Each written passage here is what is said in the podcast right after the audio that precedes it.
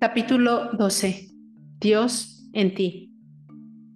Eres la fuerza que juega con tu mente y utiliza tu cuerpo como si fuese su juguete favorito para jugar y divertirse. Esa es la razón por la que estás aquí, para jugar y divertirte. Nacemos con el derecho a ser felices, con el derecho a disfrutar de la vida. No estamos aquí para sufrir. Quien quiere sufrir goza de libertad para hacerlo, pero no hay razón para sufrir. Entonces, ¿por qué sufrimos? Pues porque el mundo entero sufre y pensamos que el sufrimiento es algo normal. Y para corroborarlo, creamos un sistema de creencias que apoye esa verdad. Nuestras religiones nos dicen que hemos venido aquí a sufrir, que la vida es un valle de lágrimas. Sufre hoy, sé paciente, y cuando te mueras tendrás tu recompensa. Suena bien, pero no es verdad. Escogemos sufrir porque hemos aprendido a sufrir. Y si continuamos haciendo las mismas elecciones, continuaremos sufriendo. El sueño del planeta lleva consigo el sueño de la humanidad. La evolución de ser seres humanos y el sufrimiento es el resultado de esa evolución. Los seres humanos sufrimos porque sabemos, sabemos en qué consisten todas esas creencias. Conocemos todas esas mentiras. Y como somos incapaces de satisfacer tanta mentira, sufrimos. No es verdad que tras la muerte se viva en el cielo o en el infierno. Se vive en el infierno o en el cielo ahora. El cielo y el infierno solo existen a un nivel mental. Si sufrimos ahora, cuando muramos seguiremos sufriendo, porque la mente no se muere con el cerebro. El sueño continúa y cuando nuestro sueño tiene lugar en el infierno, nuestro cerebro muere y seguimos soñando en el mismo infierno. La única diferencia entre estar muerto y estar dormido es que cuando dormimos nos despertamos porque tenemos un cerebro. Cuando morimos no podemos despertar porque el cerebro ha dejado de funcionar, pero el sueño está ahí. El cielo o el infierno están aquí y ahora. No necesitas esperar a morirte. Cuando te responsabilizas de tu vida y de tus actos, tienes el futuro en tus manos. Y entonces puedes vivir en el cielo mientras el cuerpo aún está vivo. El sueño que la mayoría de los seres humanos crean en este planeta es obviamente el del infierno. Esto no es correcto ni incorrecto, ni bueno ni malo, y no hay nadie a quien echarle las culpas. ¿Podemos culpar a nuestros padres? No. Cuando eras pequeño y te programaron, te hicieron lo mejor que pudieron. Si tienes hijos, seguro que tampoco sabes qué otra cosa hacer. Que cobres conciencia no significa que tengas que culpar a nadie más o que tengas que cargar con las culpas por lo que te hiciste. ¿Cómo podemos culparnos por tener una enfermedad mental que es muy contagiosa? ¿Sabes? Todo lo que existe es perfecto. Eres perfecto tal y como eres. Esa es la verdad. Eres un maestro aunque seas un maestro del enfado y de los celos, tu enfado y tus celos son perfectos. Aunque tengas un gran conflicto en tu vida, es perfecto, es hermoso. Es posible ver una película como Lo que el viento se llevó y llorar por toda esa desdicha. ¿Quién dice que el infierno no es hermoso? El infierno puede ser una fuerte inspiración. Incluso el infierno es perfecto aunque solo existe la perfección. Porque solo existe la perfección. Incluso aunque sueñes el infierno en tu vida, eres perfecto siendo sencillamente como eres. Nuestra creencia de que no somos perfectos se debe al conocimiento. El conocimiento no es más que una descripción del sueño. El sueño no es real, de modo que el conocimiento tampoco lo es. Provenga de donde provenga, solo es real desde una determinada percepción. Y una vez que la cambias, deja de serlo. Con ese conocimiento nunca llegaremos a descubrir quiénes somos. Finalmente, eso es lo que buscamos. encontrarnos a nosotros mismos, ser nosotros mismos y vivir nuestra propia vida en lugar de vivir la del parásito. La vida para la que fuimos programados. No es el conocimiento el que nos conducirá hasta nosotros mismos, sino la sabiduría. Tenemos que distinguir entre conocimiento y sabiduría, porque no son la misma cosa. El conocimiento lo utilizamos sobre todo para comunicarnos con los demás y ponernos de acuerdo en lo que percibimos. El conocimiento es la única herramienta que los seres humanos tenemos para comunicarnos, ya que difícilmente nos comunicamos de corazón a corazón. Por lo tanto, lo importante es la manera que tenemos de utilizar este conocimiento, ya que puede hacer que nos convirtamos en un esclavo o podamos ser libres. La sabiduría no tiene nada que ver con el conocimiento, tiene que ver con la libertad. Cuando eres sabio, eres libre de utilizar tu propia mente y de dirigir tu propia vida. Una mente sana está libre del parásito. Goza de la misma libertad que tenía antes de la domesticación. Cuando sanas tu mente, cuando te liberas del sueño, ya no eres inocente, sino sabio. En muchos aspectos vuelves a ser de nuevo como un niño, salvo por un detalle que cambia mucho las cosas. Un niño es inocente y por eso puede hundirse en el sufrimiento y la infelicidad.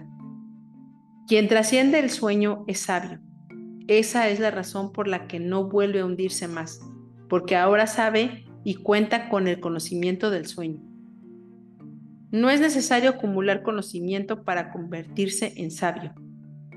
Cualquier persona puede conseguirlo, cualquiera.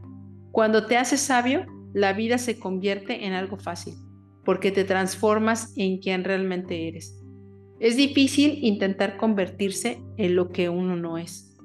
Intentar convertirse a uno mismo y a todos los demás de que se es lo que no es. Cuando intentas ser lo que no eres, desperdicias toda tu energía. Ser quien eres no requiere el menor esfuerzo. Al convertirte en sabio, no necesitas utilizar todas esas imágenes que creaste. No necesitas fingir que eres diferente de lo que realmente eres. Te aceptas a ti mismo tal cual. Y esa aceptación completa se convierte en la aceptación de todos los demás. Ya no intentas cambiar a otras personas o imponer tu punto de vista. Respetas las creencias de los demás. Aceptas tu cuerpo y tu propia humanidad con todos tus instintos. No hay nada malo en ser animal. Somos animales y los animales siempre siguen su instinto. Somos seres humanos y debido a nuestra gran inteligencia, aprendemos a repetir, a reprimir nuestros instintos. No escuchamos lo que proviene del corazón. Esa es la razón por la que actuamos en contra de nuestro propio cuerpo, intentando reprimir sus necesidades o negando su existencia. Eso no es sabiduría. Cuando te conviertes en sabio, respetas tu cuerpo, respetas tu mente, respetas tu alma. Cuando te conviertes en sabio, controlas tu vida con el corazón, no con la cabeza. Dejas de sabotearte a ti mismo, de sabotear tu felicidad o tu amor. Dejas de cargar con toda esa culpa y esos reproches. Dejas de juzgarte y de juzgar a los demás. A partir de ese momento, todas las creencias que te hacen infeliz, que te empujan a, pelearte con la vida, que la convierten en algo difícil, simplemente desaparecen. Renuncia a todas esas ideas sobre ser lo que no eres y conviértete en lo que realmente eres. Cuando te entregas a tu naturaleza, a lo que realmente eres, entonces dejas de sufrir. Cuando te entregas a tu verdadero yo, te entregas a la vida, te entregas a Dios. Y una vez que te entregas, ya no hay forcejeo, ya no hay resistencia, ya no hay sufrimiento. Cuando eres sabio, siempre optas por la opción fácil, que es ser tú mismo. Sea lo que seas. El sufrimiento no es otra cosa que la resistencia a Dios. Cuando más te resistes, más sufres. Así de sencillo. Imagínate que de la noche a la mañana te despiertas del sueño y estás completamente sano. Ya no tienes heridas, ya no tienes veneno emocional. Imagínate la libertad que experimentarás. Donde quiera que vayas, todo te hará feliz por el mero hecho de estar vivo. ¿Por qué? Pues porque un ser humano sano no tiene miedo de expresar el amor, no tiene miedo de estar vivo y tampoco de amar. Imagínate cómo vivirás tu vida, cómo te relacionarás con la gente que te rodea si no tuvieses esas heridas y ese veneno en tu cuerpo emocional. En las escuelas místicas de todo el mundo, a este proceso lo denominan el despertar. Es como si un día te despertaras y ya no tuvieras heridas emocionales. Pues bien, cuando ya no tienes esas heridas en el cuerpo emocional, las limitaciones desaparecen y empiezas a ver todas las cosas tal como son y no según tu sistema de creencias. Desde el momento en que abres los ojos, sin esas heridas te conviertes en un escéptico. No aumentes tu importancia personal diciéndole a todo el mundo lo inteligente que eres o burlándote de otras personas que creen en todas esas mentiras. No. En el momento en que te despiertas, te conviertes en un escéptico, porque ves claramente que el sueño no es real abres los ojos, estás despierto y todo te resulta obvio. Cuando te despiertas, cruzas una línea que no tiene retorno y nunca más vuelves a ver el mundo de la misma manera. Todavía estás soñando. No se puede evitar el sueño porque soñar es una función de la mente, pero la diferencia estriba en que sabes que se trata de un sueño. Y una vez que lo sabes, puedes disfrutarlo o sufrirlo. Eso depende de ti. El despertar es como hallarse en medio de una fiesta en la que hay miles de personas y todas están borrachas excepto tú. Eres el único que se mantiene sobrio. Pues bien, eso es el despertar, ya que la mayoría de los seres humanos ven el mundo a través de sus heridas emocionales, a través de su veneno emocional. No son conscientes de que están viviendo en el sueño del infierno. No son conscientes de que están viviendo en un sueño. Del mismo modo que los peces que nadan en el agua no son conscientes de que viven en el agua.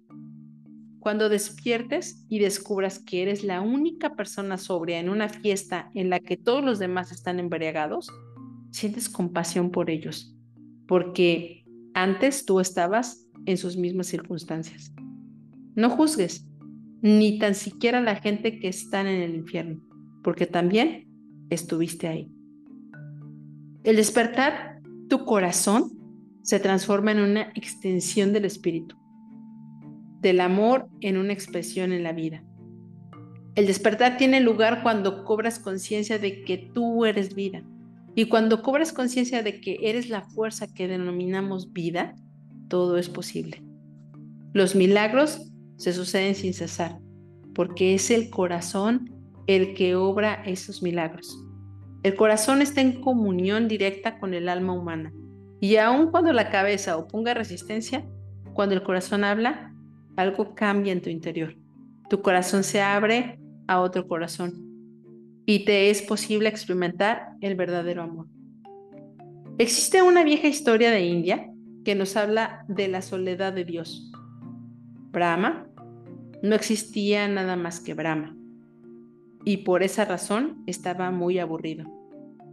Brahma decidió jugar a un juego, pero no tenía a nadie con quien jugar, de modo que creó a una hermosa diosa, Maya, con el único propósito de divertirse. Una vez que Maya existió y Brahma le explicó el propósito de su existencia, ella le dijo, de acuerdo, juguemos el juego más maravilloso pero tú harás lo que yo te diga. Brahma aceptó y siguiendo las instrucciones de Maya, creó todo el universo. Creó el sol y las estrellas, la luna y los planetas, después la vida en la tierra, los animales, los océanos, la atmósfera, todo. Entonces Maya le dijo, qué bello es este mundo de ilusión que has creado. Ahora quiero que crees un tipo de animal que sea tan inteligente y goce de tal conciencia que esté capacitado para apreciar tu creación. Finalmente Brahma creó a los seres humanos y una vez que acabó con la creación, le preguntó a Maya, ¿cuándo iba a empezar el juego? Lo empezaremos de inmediato, dijo ella. Cogió a Brahma y lo cortó en miles de pedacitos diminutos. Puso un trocito en el interior de cada ser humano y dijo, ahora empieza el juego. Voy a hacer que olvides quién eres y tendrás que encontrarte a ti mismo.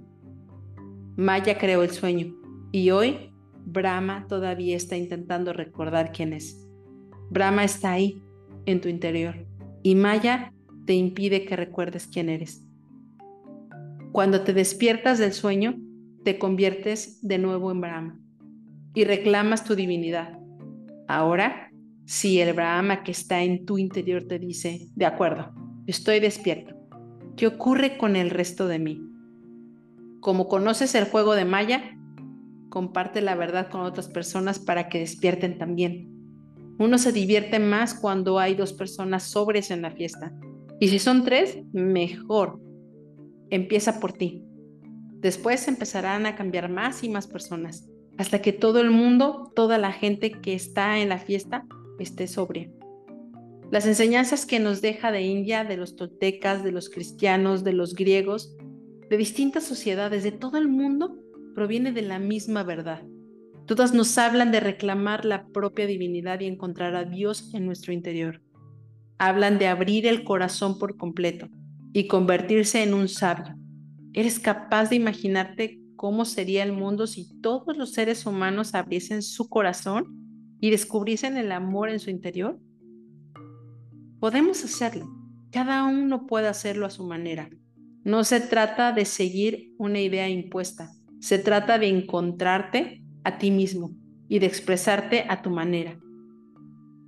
Esa es la razón por la cual tu vida es un arte. Tolteca significa artista del espíritu.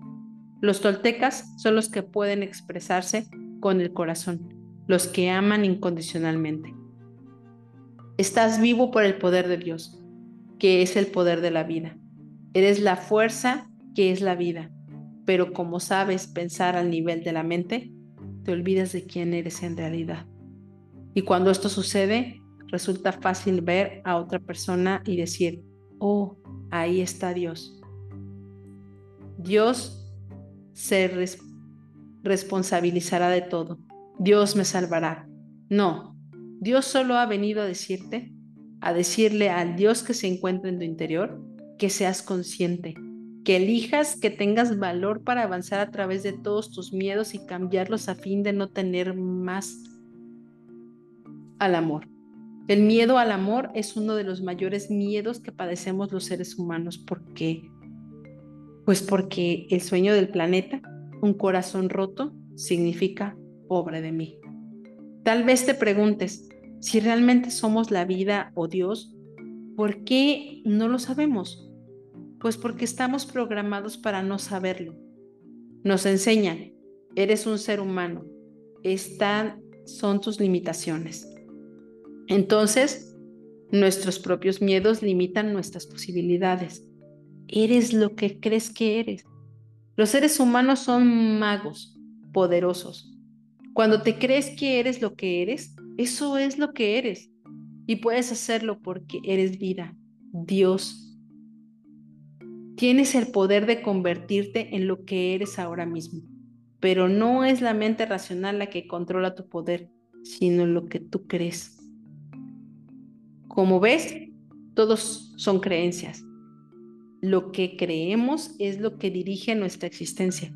Lo que dirige nuestra existencia, construimos un sistema de creencias que es como una caja en cuyo interior nos instalamos. No podemos escapar porque creemos que no podemos hacerlo. Y esta es la situación en la que nos encontramos. Los seres humanos crean sus propias restricciones, sus propias limitaciones. Decimos lo que es humanamente posible y lo que es imposible. Y después, solo porque así lo creemos, nos convierte en nuestra verdad. Las profecías de los toltecas han previsto el inicio de un nuevo mundo, de una nueva humanidad donde los seres humanos se responsabilizan de sus propias creencias, de sus propias vidas.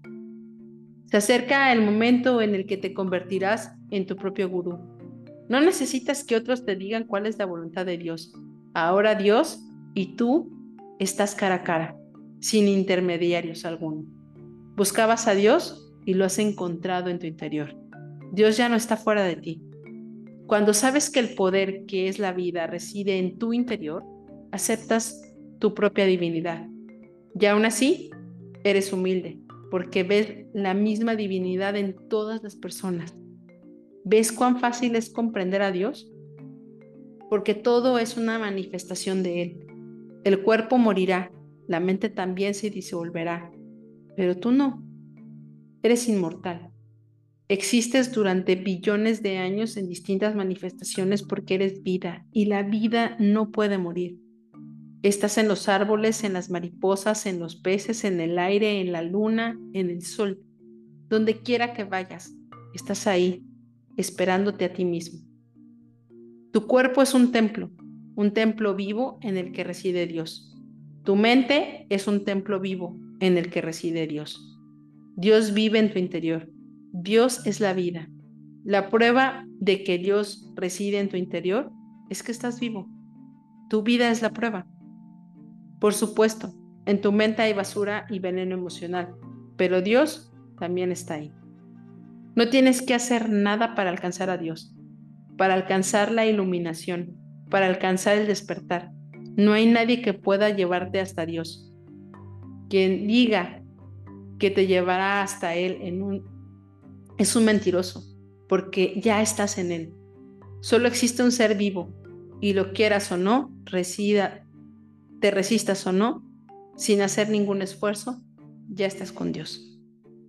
Por lo tanto, lo único que queda es disfrutar de la vida, estar vivo, sanar el cuerpo emocional para crear una nueva vida que te permita compartir abiertamente todo el amor que está en tu interior. El mundo entero puede amarte, pero ese amor no te hará feliz. La felicidad proviene del amor que emana de tu interior. Ese es el amor que realmente cuenta, no el amor que los demás sienten por ti. Tu amor por los demás es tu mitad. La otra mitad puede ser un árbol, un perro, un una nube. Tú eres una mitad. La otra mitad es lo que percibes. La mitad que te corresponde es la del soñador y el sueño es la otra mitad. Siempre serás libre para amar. Si eliges comprometerte en una relación y tu pareja juega el mismo juego, qué regalo. Cuando la relación abandone del todo el infierno, se amarán tanto a, ustedes mismos que los necesitaréis los unos a los otros en absoluto. No los necesitaréis.